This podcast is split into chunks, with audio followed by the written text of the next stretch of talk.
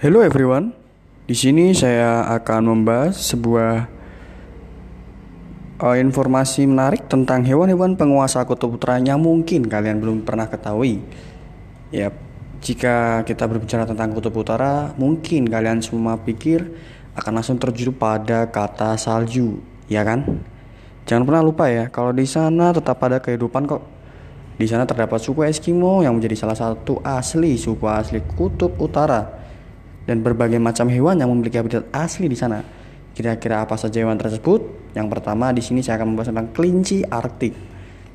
Hewan yang kita kenal menggemaskan ini memiliki spesies khas di kutub utara loh. Jenis kelincinya yang hanya bisa kamu ketemui di kutub utara antara Alaska, Kanada, dan Greenland. Bulu kelinci Arktik memiliki keunikan di mana akan berwujud warna putih ketika musim dingin dan dapat berkamuflase dengan salju serta berubah menjadi warna coklat keabu-abuan ketika musim panas. Dan di situlah saya akan membahasnya. Sampai jumpa di lain waktu.